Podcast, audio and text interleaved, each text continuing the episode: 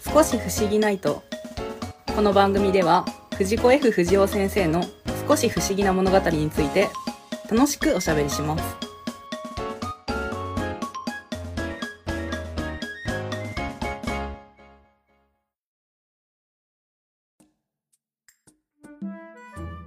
はい、皆さん、こんばんは、ゆうすけです。サッパですよろしくお願いいたします。はお願いしますい、今回は、えー前回に引き続きまして、はいケリーさん来ていただいてます。こんばんは、よろしくお願いします。よこんばんは、ケリーですお。願いしますよろしくお願いいろたししくお願いま。しますす。はい、えっと、ケリーさんによる持ち込み企画第2弾でございますけども、はい、ありがとうございます。はい、前回はね、政府短編だったんですけども、今回は何でしょうかはいはいはい今回はですね、大長編ドラえもんを行こうと思いまして。来た 来たよおーはい。ーなんだろうなはい、何でしょうかえーっと、ね、今年、2021年に上映されるのか なドラえもんの映え画っと、が。残念ながら、ちょっとよくわかお、あの、はいはいはい延は期いになったんだっけコロナで。んそう、2022年の春になったようです。そうですねリトルスターウォーズ2021ね。はい。うん。で、まあね、あの、2005年からね、ドラえもんの声優陣が一新されてね、もう15年近く経っておりましてね。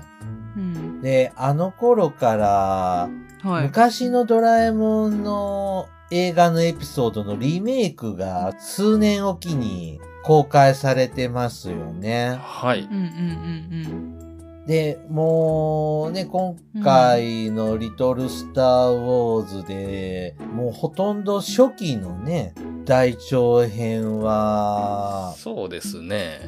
ほとんど、あと3つぐらいじゃないのかな。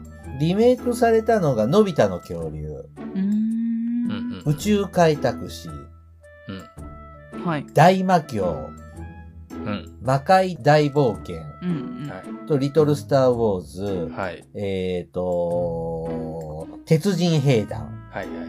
あと、日本誕生。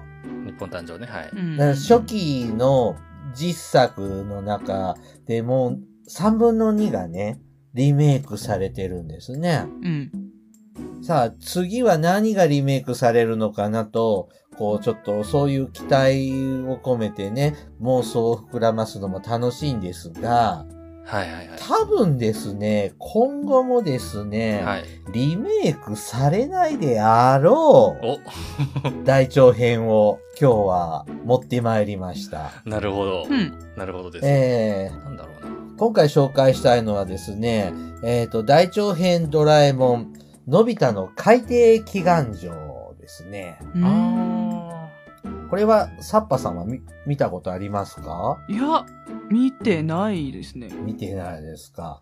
あの、海のね、舞台に、海底を舞台に冒険するエピソードうんうんうんうんなんですねね。。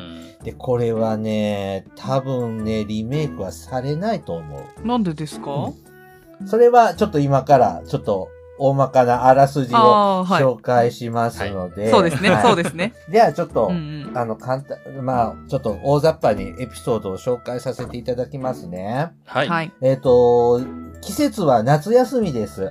うんうんうん。はいで、あの、夏休みにキャンプに行こうう。ん海に行くか、山に行こうかというので、のび太くん、しずかちゃんチームが山、スネ夫ジャイアンチームが海、はい。で揉めるんです。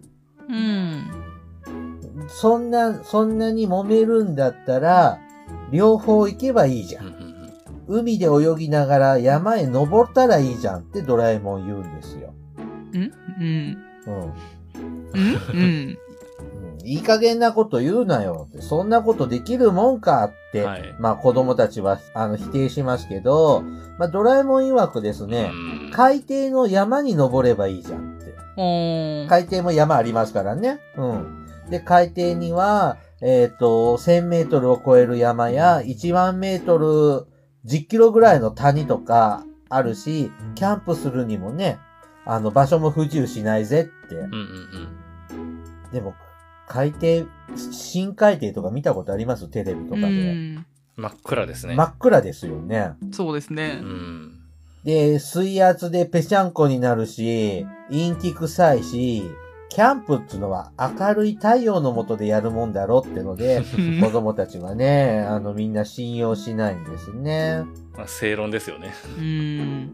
うん。で、あのーちょっとドラえもんはね、下見に行くんですね。海の海底の山に。うん。うん。うん。でも、本当に海底に行っちゃうと水圧で潰れちゃうじゃないですか。はい。なので、でもやっぱり22世紀は最新の科学技術を使って海底に行けるんですね。うん。これがね、適応と、はい。適応するうん。うん。うん。ね。うん。うん。そういう、あの、懐中電灯みたいなのがありまして、うん。はい。はい。はい。はい。この適応灯の光を浴びると、どんな環境でもね、暮らせるようになるそうでうす。ん。で、まあ、22世紀になると、人間はいろいろな星へ出かける。うん鉄もとろける高熱の星。くしゃみも凍りつく極寒の星。重力の強い星、弱い星。気圧の高い星、低い国。ガスに包まれた暗黒の星とかいろいろ行きますが、この適応灯のライトを浴びれば、うん。へっちゃらなんですうって。ん。素晴らしい。すごい。これがどういう、どういう仕組みなのかってのは、 どこかの科学番組にお便りしてあげてください。で、このね、適応と今回の、えっ、と、物語の重要秘密道具ですので、うん。うん。うん。絶対覚えておいてください。はい。あと、このね、光のね、効果は24時間だそうです。ほ1回24時間。だから1日に1回は光を浴びないとダメなんですね。う。うん。うん。うん。で、ドラえもんとのび太はね、海底の下見に行って、本当に海底山脈とかを見てきて、これは、キャンプに行くにはすごい楽しいじゃないかと。はい。うん。うん。うんえっ、と、。のび太は、えっ、と、認めます。うん。でう、んしずかちゃんも誘って、しずかちゃんも OK もらいました。で、あの、しずかちゃんのママがね、はい。ドラちゃんが連れてってくれるんだったら、全然いいわよって言ってくれてくれるんですね。信頼ありますね。うんドラえもんが連れてくと言ったら、大人の人も一遍で OK 出してくれるわけですよね。うん。ドラえもんって信用あるんだな当たり前じゃんか。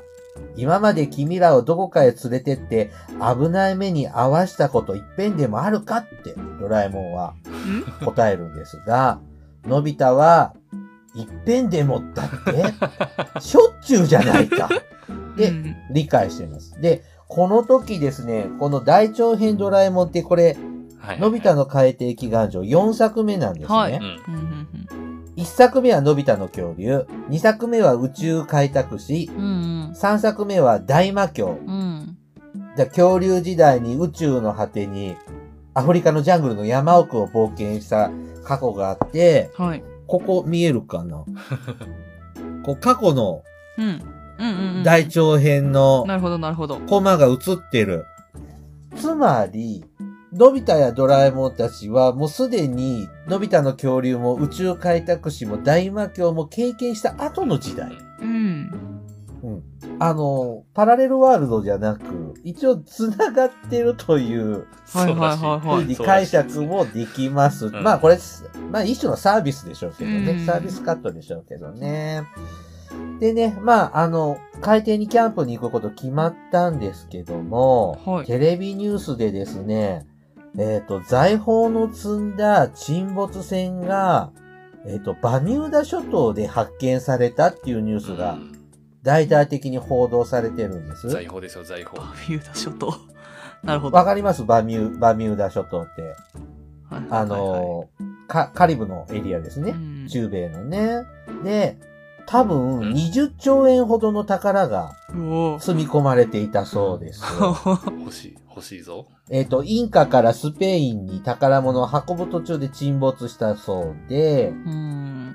このニュースを聞いたジャイアントスネ夫はですね、やっぱのび太とやドラえもんの話に乗って僕たちも海底のキャンプには行った方がいいんじゃないかとうんうんうんいうことで。で、最終的には一緒にですね、海底キャンプに行くことになります。はいはいはい。うん。はい。で、えっ、と、実際にね、こう、海底にね、こう行ってキャンプを開くんですが、海底って、深海底って、何もないじゃないですか。うん。はい。竜宮城みたいな雰囲 気は、ほ現実世界ないですよね。ないですねうん。なので、ドラえもんの道具で、えっ、と、深海でも、もっと僕たちがよくイメージ、サンゴ礁のような海のね、ああいう風に住める環境に変えれる都合のいい、あごめんなさい、ひ素晴らしい秘密道具がある ので、それを使って、あの、魚とか綺麗な海藻とかがね、うん生えるように、その辺だけちょっと環境を変えます。うん。で、あと海底用のキャンプもですね、あ、てキャンプ、テントうん。も張ります。で、この時ドラえもんはね、あの、大変大切なことを教えてくれます。うん。えっ、と、このテントの中にはね、トイレがあるんです。はい。トイレ。みんな今海の中にいるので、うんはい。水中の中にいるので、ちゃんとおトイレに用を足さないと、自分たちが今いるところに漂ってきますので、うん。きちんとおトイレでしましょうねということドラえもん教えてくれます。はいはいはい。大事です。僕はこの漫画読んで初めて知ったことなんですけど、あの、まあ、このね、22世紀の海底でキャンプするテントでね、はい。この中にセットされてる機械にね、料理を注文すると機械が作ってくれるんでうんすう。んほう。で、みんな好き勝手なメニューを注文して作ってもらうんですが、大変美味しいそうですね。うん。うんうんうん。えっ、と、スネ夫なんかはあの、フィレミニョンステーキをレアで注文しています。うん。よくわかんない。ミニョンって何でしょうね。フィフィレ、フィレステーキなんでしょうかね。うん、多分ね。ね、うまい、いい肉使ってるねって大喜びなんです。うん。で、まあ、海底でよくこんな材料を明日、あ用意できたねって、不思議があってるんですけど、これはね、プランクトンを加工して作った料理なんですって。うんううんん。プランクトン。うんうん。うん、もうどうやって作るの、うん、まあまあ、ま あその辺、ね、まずプランクトンって言葉僕小学生の時はわからなかったので、はいはいはいはい。ね、あのーまあ、そういうので、ね、あの、海底資源を有効に使って美味しい料理食べてましたね。はいで、はいはいはい。食後ですね、えっ、と、1日目ですよ。えっ、と、午後から何すうるんっていう話し合いをします。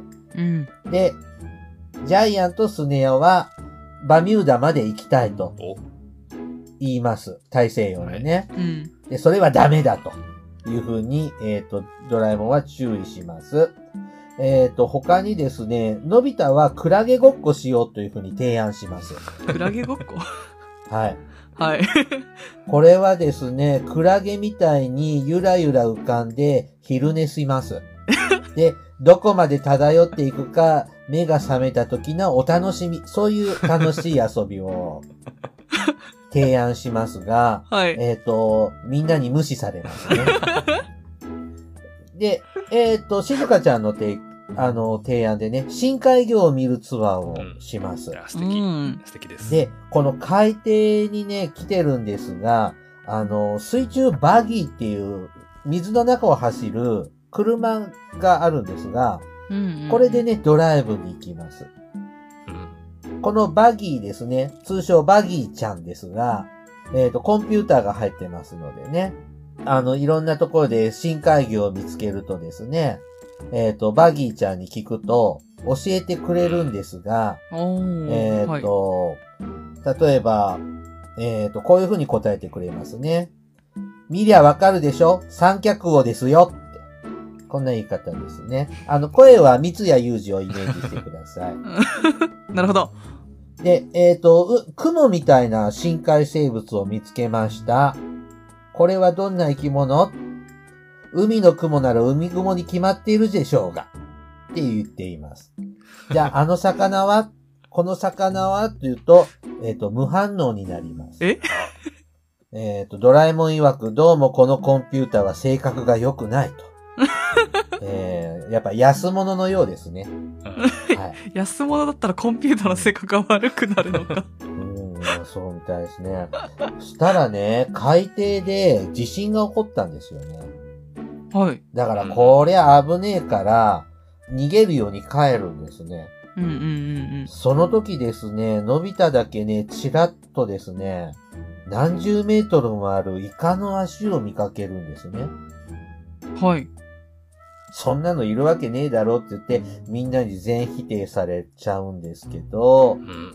ちょっと怖いよねってのび太は不安になります。うん。で、次の朝2日目なんですけど、はい。ドラえもんが大変だと言ってね、パニックってます。うん。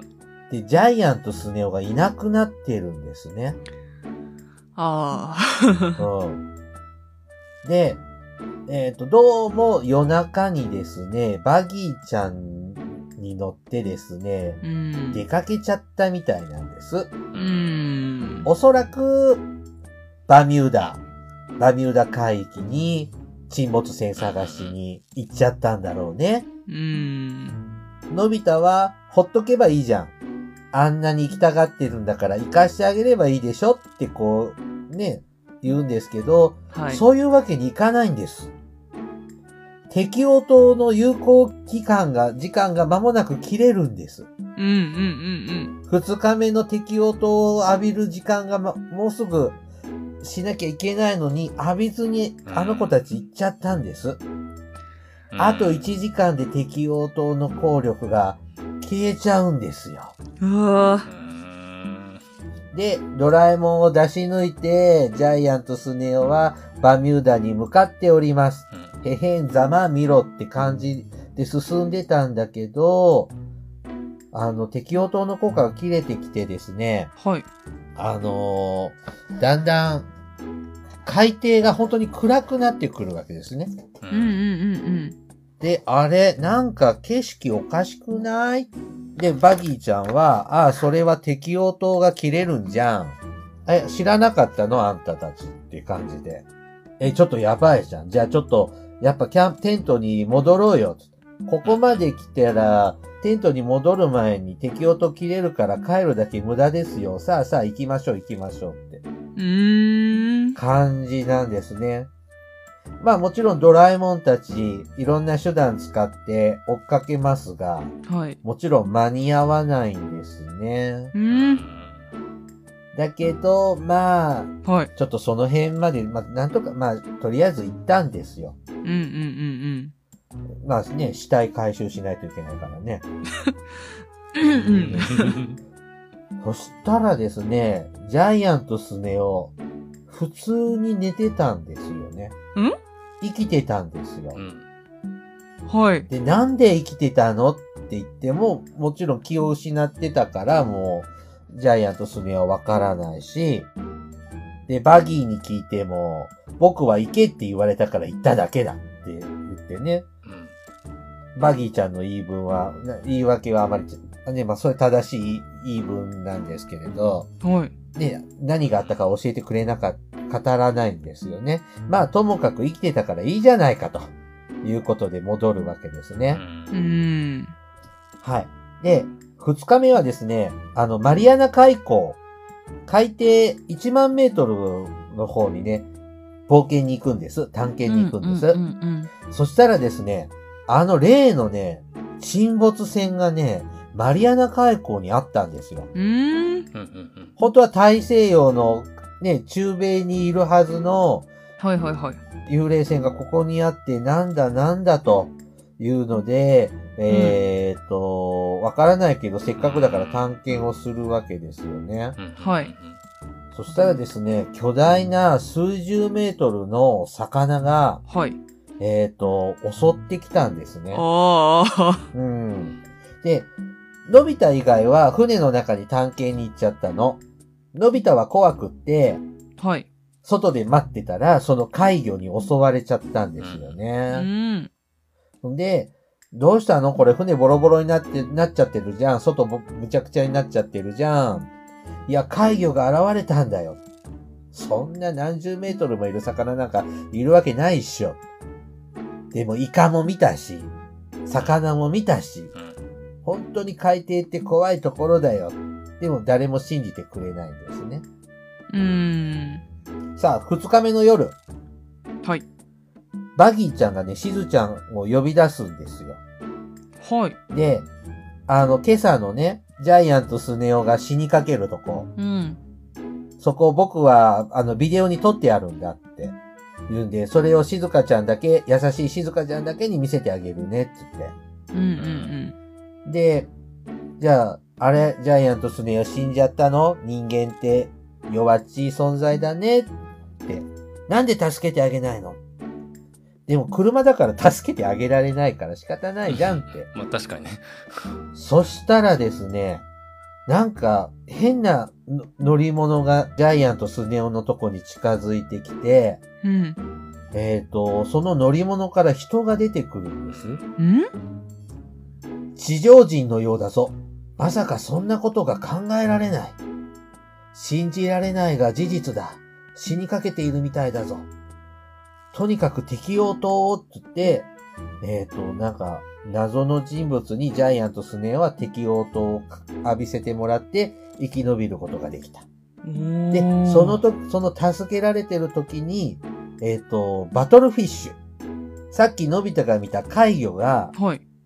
襲ってきたから逃げるって言って、ジャイアントスネ夫を置いて逃げていくんですね。うーん。で、ここでですね、分かったのは、うん。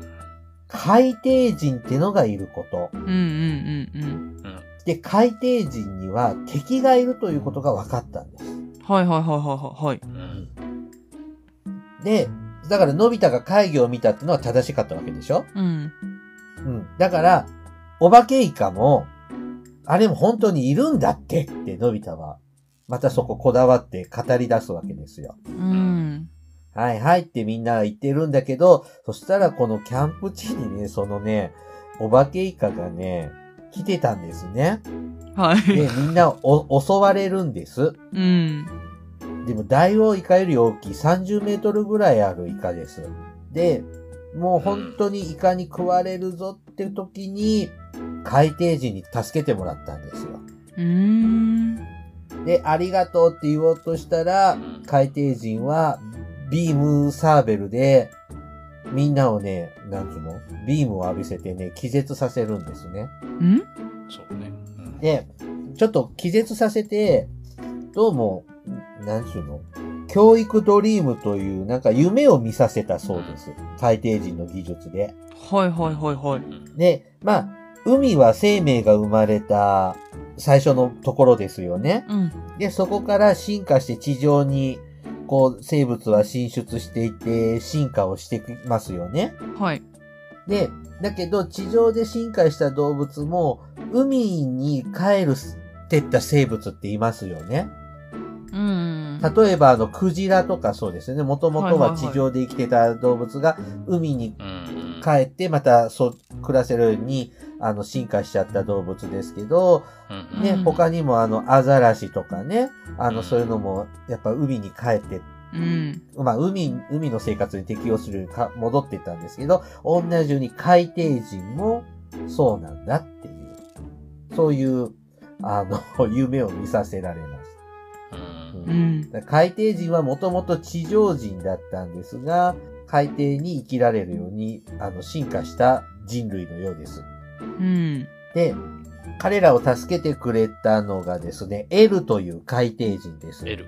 はいまあ、。この人とね、この後一緒に冒険することになりますが、えっ、と、うん海底人が住んでるのはね、ムー連邦という海底のお国です。うん。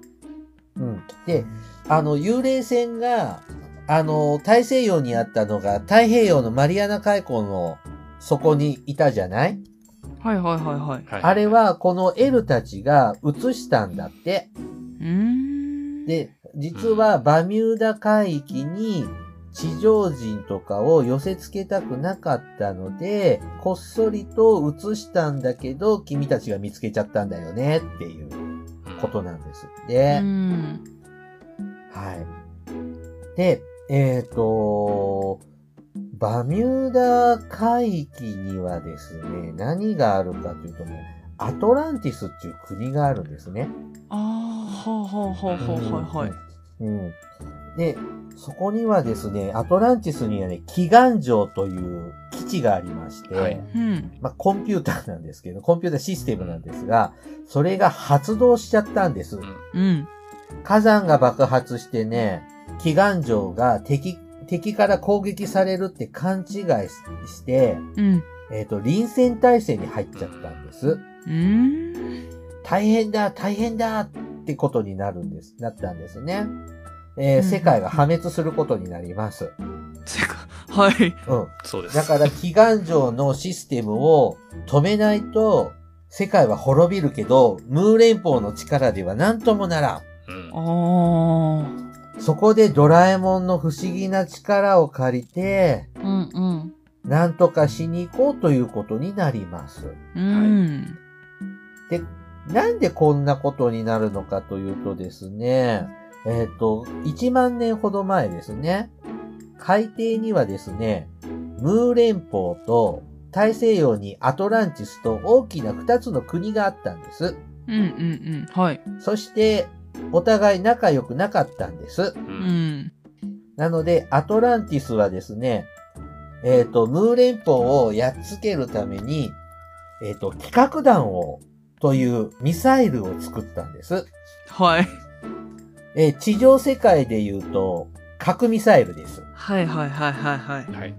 で、えっ、と、アトランティスは核兵器を持ってるから、ムー連邦を降伏しなさいとうん。いうようにか、 あの、脅したりするんですうんうね。んでう、んあの、いつでも発射できる用意をしてたんだけど、う。うんんでも、核兵器を爆発させちゃったら、アトランティスだって被害被るじゃないそうですそうでねす。よね。ううん。んで、その対策のために、うん。バミューダトライアングル。はいはいはいはい。聞いたことあるフロリダ半島の先っぽと、えっ、と、プエルトリコとバミューダ諸島の3つの点を結んで、バミューダトライアングルって言うんですけど、はい。そこのトライアングルのバリアを張ったんです。うん。だか、ら、うん外の世界に核ミサイルを撃っても自分の国は被害は合わない。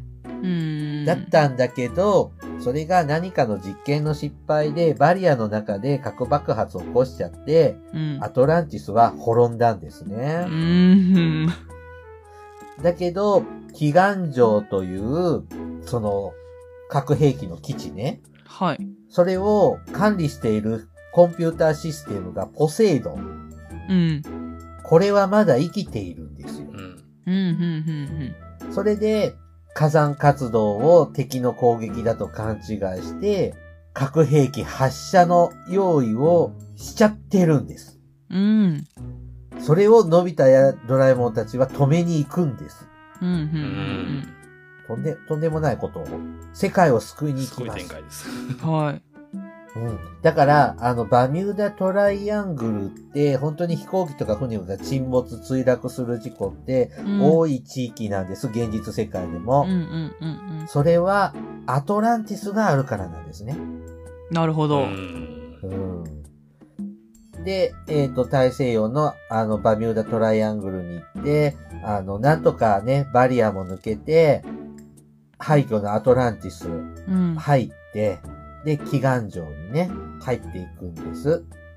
だけど、そこもいっぱいロボット兵士とかがいて、いつものごとく空気砲とかショックガンとかで、うじゃうじゃ湧いてくるロボット兵は、倒しきれないですよね。うん。で、静香ちゃんはですね、みんな迷子になるから、私があの、おとりになって捕まって、わざと囚われたんですね。ほう。うん。で、それでドラえもんたち探しに来るんですけど、みんな途中でもうやられちゃうんですよ、ロボットに。う。うんん。ドラえもんだけ、その、ポセイドンの部屋まで来れたんですよね。静香ちゃんもいるポセイドンの部屋に。はい。やっぱり、ち力尽きちゃって、うん。あの、気絶しちゃうんですよね。うん。うんああ、これで世界は終わりなのねってこう、静香ちゃんが泣くとですね、静香ちゃん泣いているのって誰かが喋りかけるんですよ。で、それはね、ドラえもんのポケットの中にね、生えてたバギーちゃんなんですね。あで、泣かないで、僕、静香さんのためなら何でもする。うん。わかった。あいつらが静香さんをいじめたんだね。許せない。よくもよくも静香さんをって親玉はお前かって言ってね、ポセイドンに突っ込むんです。ーえうん、で、ポセイドンはぶっ壊れて、システムも止まって、あのー世界は救われたという話なんです。えーはい。よかっうた。んで、これで、いつかは海底人と地上人が仲良く暮らせる日が来るといいね、つってバイバイして終わるんです。うーん。はういんこれがね、あ、30分以上喋っちゃった。はい。 あの、海底祈願場の話なんです。はい。はい。うんえー、バギーちゃん、あの、真の今回のヒーローですね。そうだったのか。全然ちょっと想像してませんでした。これ、この漫画が書かれたのが、はい。はい。えっ、と、1982年うんうん。なんです。えっ、と、昭和57年ですね。はい。で、この頃は、あの、アメリカとソ連の冷戦がちょっうと、んやばい、やばい感じになってた時期なんですよ。はいはいはいはい。ちょうどね、ソビエトが、あの、アフガニスタンにね、はい。ちょっと侵攻してた、侵攻して戦争してた頃なんですよ。ううー。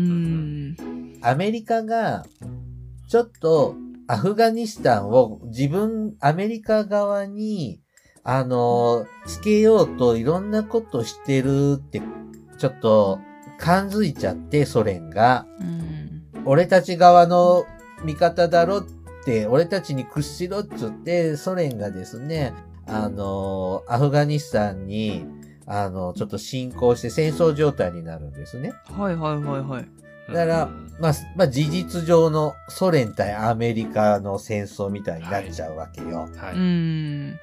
なので、ここでまた核戦争が始まるんじゃないかというような緊迫してくる頃の作品なんです。うん海底機関って。なるほど。これがアトランティスとムーという風にうんなってますけれども、思いっきりアメリカと そソ連の、もうちょうど1980年代はもう世紀末思想の時代なので、はい。うん。もうあの、北斗の剣とかもこの時代でしょうんうんうんはいはいはいは核戦争後の世界の話とあか、。そうですよね。う。うんん。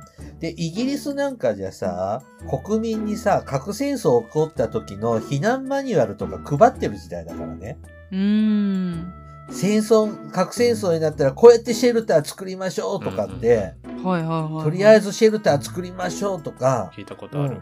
あの、はいはい今でもネットで落ちてますけど、パンフレットは。うん。うん、そういう時代なんですよ。で、ちなみにこのソ連がアフガニスタン侵攻で、なかなか解決しなくって、はい。それでお金が尽きちゃって、ソ連って国は財政が傾いて崩壊しちゃうんだよね。うんうんうんうん。で、ロシアとかになって、まあね、解体しちゃうんですよね。はい。で、その後アフガニスタンは、うん。アメリカがいろいろちょっかい出すようになるから、うん。あの、同時多発テロとか、はいはいはいはい。今日に至るようなことになってくんだよねって、あの国はもう5、60年戦争してる地域なんですけど、う。うんん。そう、そういうのをね、非常にあの反映している作品なので、はいうん今の時代、ちょっとこれ映画化難しくない確かに。ちょっとセンシティブですね。うんああ、なるほど。は飛ばない、あの、だから飛ばされてるんだろうなと思ってるんです確よかにね。こののび太の海底祈願場は、最初はね、海底祈願場じゃなかったんです、作品名が。あ、そうですね。うんうんのび太の海底城だったんですが、連載の途中で名前が変わりましたね。へえ。あとね、これ、こ今コミックでしか読めませんけど、あのーうん。うん。バギーちゃんが、ね、ポセイドンに突っ込んで、はい。そこからこうね、カッターっつってこう、祈願城が壊れてるから逃げ出すんですけど、うんうんここね、連載当時はね、1ページでしか、一たった1ページにまとめられたんですけど、うん。はい。コミックはそれ3ページにコマ数だいぶ増やして描かれてるんです。うーん。うん。それだけね、ちょっと念入りというか力のこもった作品なのかもしれないし、あとね、はいはいはい大長編ドラえもんのこのコミック、テントウムシコミックが、はい。はい。一番最初のナンバリングは4番なんだけど、うん。前も話したね、発売は一番最初なんですよ。うんうんうんうん。だからそれも、うんね、んそういう意味でもちょっょっと、いろいろ過失修正しているのは力のこもっている作品だと思いますう。ん。だから、こう、海底のね、海の仕組みの勉強もできるし、そうそう、そうなんですよねね。海底のね、生き物の勉強もできるし、ううんん。うんで、ムー大陸とかアトランティスという超古代文明のことも知れるし、うん。はいで、国際平和の勉強もできるし、とても濃厚な、うん。まあ、作品じゃないでしょうか。いやなるほど本当にそうですよね。あの、さっき、あの、前回の定年退職なんかは大人が呼ぶもんじゃないですか。うん。はいうんうんでもこのね、のび太の快適願女っても明らかにあの子供に向けて書かれてるので、うん。こういうね、あのドラえもんっていうモチーフでそういう話を展開していくっていう、その作者のなんて気持ちというか、ううんんっ。てことを考えると、いや本当にこれはすごい作品だなって思ってますんで、泣けるんですわ、またこのラストのところが。バギーちゃんの。バギーちゃんね。うんあの、人間じゃない、この、ロボットキャラでこんだけね、いい役もらったのは珍しいよね。そうですね。うんリルルとかとは全然違うよね。うんうん、確かに。うん。うん。うん。うん。うんリルルはね、人型だったけど、バギーちゃんは本当にロボット、本当に車の形なんでね。確かに。うんちなみに、ゆうすけさんは、はい。大長編コミックでは読みましたコミックでは読んでますよ。うん。読んでます単行本でね、はい。ちょっと、この、はい。のび太の海底祈願所って、他の作品とちょっと違うとこあるよね。違うところどこだろううん、まあ、愛読してたら、えーちょっとま あ普通はちょっと待っては気づくかなっていうところなんですけれ どちょっと、も待って、ちょっと待って。あの、もちろん、あの、面白くボケてもらっても全然いいし、あの、真面目に答えてもらっても構いません けど。えー、なんだ、はいちょっと待てよ。なんだなんだ海底祈願場はい。えー、なんだろうな。え、ちょっと待って。こんな、こんなフリある めっちゃ素で焦ってるな、今。あのー書類、書類に細工してくれたら、それ賄賂くれるっていう印で受け止めますから、受け付けま すから、あのー別にそうしていただいても、あの、リスナーには内緒で、対応しますけれども。ちゃん、ちゃんと公正公平な抽選は。 いや、そんなこといたしません。はい。世の中全部金です。ちょっと時間がね、だいぶ来てますので、ね、 あの、意地悪せずに。このね、海底祈願場はね、なんで、なんだろう。あの、映画の歌の歌詞を紹介するページがないんです。はい、はい、はい、そうだ、そうだ、そうだった。ああああ、うん。あの、見開きのページですよね。あの、必ずその映画で使われた主題歌の歌詞が書かれた、あの、追加のページが入るんですけど、うん海底祈願じゃないんですよね。ああ、そうですね。これもやっぱ最初に出たコミックだからだろうね。本当だ。うんあ、うんなるほど、そういうことなんだ。ザブリン、ザバリン、終始オーシャンの歌がね、うん。入ってないですね。うん。必ずね、うん他の大長編作品には見開きで、あの、映画の歌詞がね、うんこう、入入るページがあるんですよね。はい。 それだけです。うんうんうんうん確かに。あ、そうだ、そうですわ。さすがケリーさん。うん。ね、あとね、あの、この時に行われたのが、チャレンジ・ザ・ドラえもんっていうはね、い企はい画はいとかもね、あの、していましたりね、あの、うんだから読者も参加できる、なんか取り組みとか、コロコロコミックをうんうんねう、ん通じてね、あうんうんうの、んやってたりとか、うん。